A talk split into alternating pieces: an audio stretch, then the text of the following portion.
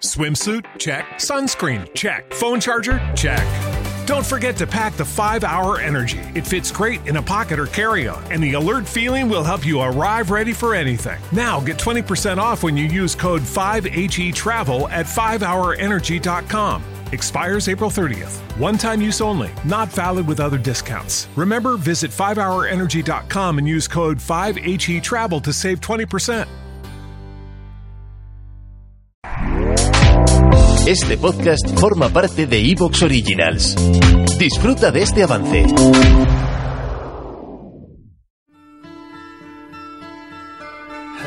darkness, my old friend.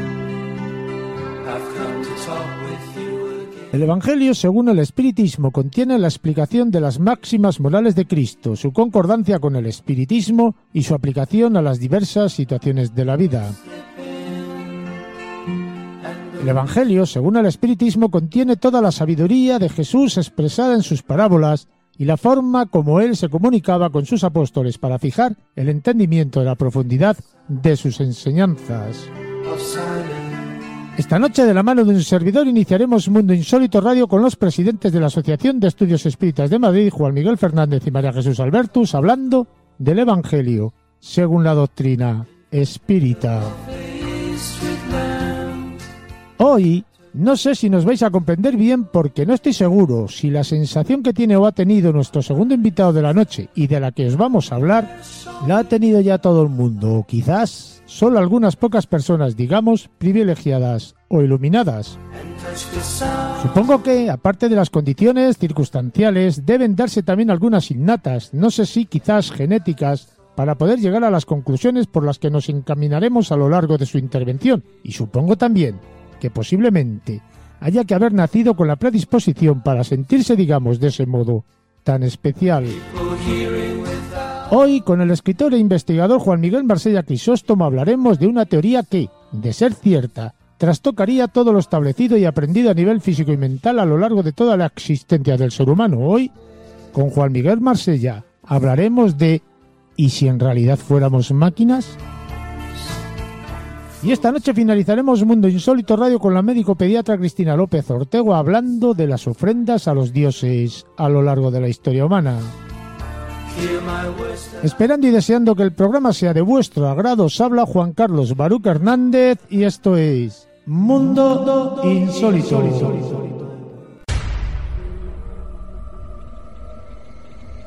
Bienvenido al mundo de lo desconocido.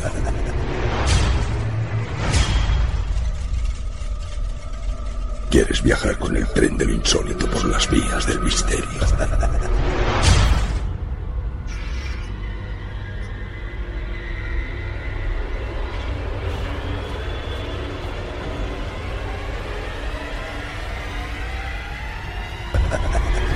Mundo, mundo, mundo.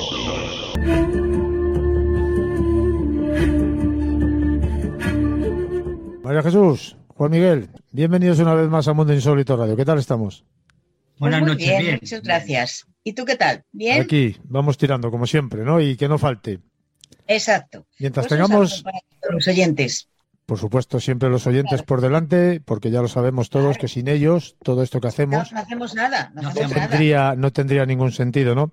Exacto. Vamos, ¿ibas a decir algo, Miguel? No, que exactamente lo que estás diciendo. Si los oyentes Esto no no tiene tendría, sentido que estemos aquí los tres. bueno, tendría sentido a lo mejor para nosotros solos. Bueno, ten en cuenta que siempre aprenderíamos alguna cosa. Siempre Es que esa es una de las virtudes que debemos de tener los seres humanos, aprender Sí. siempre. Y nunca debes menospreciar a nadie porque te pienses No. que a lo mejor es inferior, ojo, inferior intelectualmente hablando a tus capacidades. Porque Mira, siempre estamos, siempre estamos en el medio. Somos aprendices de unos y también maestros de otros. Pero siempre, por un lado o por otro, siempre nos encontramos en ese nivel medio de, de entendimiento y de inteligencia. ¿no? Incluso Claro. la persona más inteligente y más culta, siempre hay algo donde falla. Que a lo mejor nosotros, ahí somos maestros, quién sabe. Por eso Pues- todos tenemos que darnos cuenta que nos podemos enseñar unos a otros muy bien. Yo siempre lo digo a mucha gente que si mis alumnos que son niños, son niños pequeños, menores de 16 años, supieran lo que yo aprendo de ellos, continua y constantemente, en vez de llamarme profe como me llaman, o Juan Carlos como me llaman otros, me llamarían alumno ellos a mí. Y nos vamos, nos vamos a ir a ese, a esa gran persona que se llamaba Alan Kardec y vamos a hablar del Evangelio según el Espiritismo. Muy bien. Pues mira, tú te puedes plantear el por qué esta obra, ¿no? que fue además la tercera obra de la codificación espírita, y Kardec eh, consideró que muchos puntos de- del Evangelio, de la Biblia y de los autores sagrados en general, pues que no, eran, no eran identificables, es decir, que no se podían comprender, ¿no? Que nos faltaba comprenderlos en su verdadero sentido, ¿no? Y por eso, pues, eh, pidió ayuda al mundo espiritual con el fin de que los espíritus es- esclareciesen muchos de los temas que naturalmente se, se registran en, la Biblia. El Evangelio según el Espiritismo fue publicado en abril del año 1864, en la tercera obra de la codificación, como decíamos antes, y habla expresamente del aspecto moral que dejó el Maestro Jesús y que fue dictado, fue dictado por el Espíritu de verdad. Y ahora hablaremos, que te lo va a hablar María Jesús, explicando las máximas morales de Cristo y explicando también aquellas parábolas, aquellos, eh, aquellas máximas que en la Biblia están expuestas, pero que a veces no tienen sentido, no se pueden comprender, porque están a veces enfrentadas lo que dice Jesús con lo que verdaderamente quería decir. Lo que queremos decir es que el libro del Evangelio, según el Espiritismo, no está escrito por un solo espíritu, a pesar de que se llame espíritu de verdad. Son varios espíritus que son todos juntos, se llaman el espíritu de verdad. Pero es muy interesante porque es un libro muy dulce de leer y mm, tiene algo maravilloso. Y es que cuando uno viene pues no sé, cansado, agotado, o has tenido un problema y, y estás nervioso, tomas el libro del Evangelio, por ejemplo. Mira, es este. Y lo acaricias así un poco. Y lo abres al azar y siempre, siempre, ahí por donde has abierto, te va a ayudar para el problema que ese día tienes. Eso nos pasa siempre, porque nosotros acostumbramos a hacer el Evangelio en la asociación y cada día lo lee una persona. Y yo siempre le digo lo mismo. Piensa en los problemas que has tenido hoy o en las alegrías, en lo que más te haya afectado. Y siempre sale esa, esa página que le va a ayudar, le va a dar ánimo, le va a dar esperanza, le va a dar ilusión, le va a dar alegría, porque es un libro muy dulce de leer. Es, es mm, de estos libros que le abres por cualquier parte lees un poquito, no necesitas estar leyéndolo desde primera página hasta el final y ya te está dando ánimos. Dicen que es el libro consolador de la doctrina, el aspecto moral de la doctrina, ¿no? Bueno, tenemos que decir que el espíritu de verdad es una pléyade de espíritus superiores y que en esa pléyade de espíritus pues colaboraron pues desde San Luis, San Agustín, Fenelón, el, apóstol Pablo, por ejemplo, la Cordeir, Erasto, etcétera, hasta Juana de Ángelis, en este tema de orientar a las personas sobre aquellas cuestiones que mm, no entendíamos, es decir, eh, que nos aclara muchas de las enseñanzas que Jesús eh, nos dejó y que no eran entendibles en aquel tiempo, ¿no? Se puede dividir en cinco partes. Las materias que los evangelios contienen es muy interesante. Los actos ordinarios de la vida de Cristo los explica muy bien.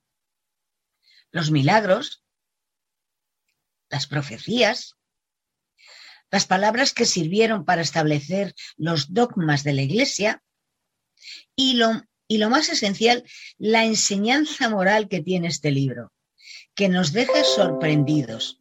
Por eso es tan interesante de leer, tan bonito, tan dulce y, por- como he dicho antes, cuando tienes una angustia, le abres y te calma, te calma muchísimo, te da una sensación de bienestar que no todos los libros te producen ese estado. Pero según yo- estáis hablando, perdonadme un pequeño inciso, según estáis hablando, parece que resulta muy, muy fácil comprender lo que el libro trata de transmitir. Muy fácil. Sí. Sí, porque, porque lo que hacen es que a través de sus páginas dictan mensajes que nos pueden auxiliar a nosotros en nuestra aventura por aquí por la tierra, ¿no? En un camino lleno de escollos y de dificultades.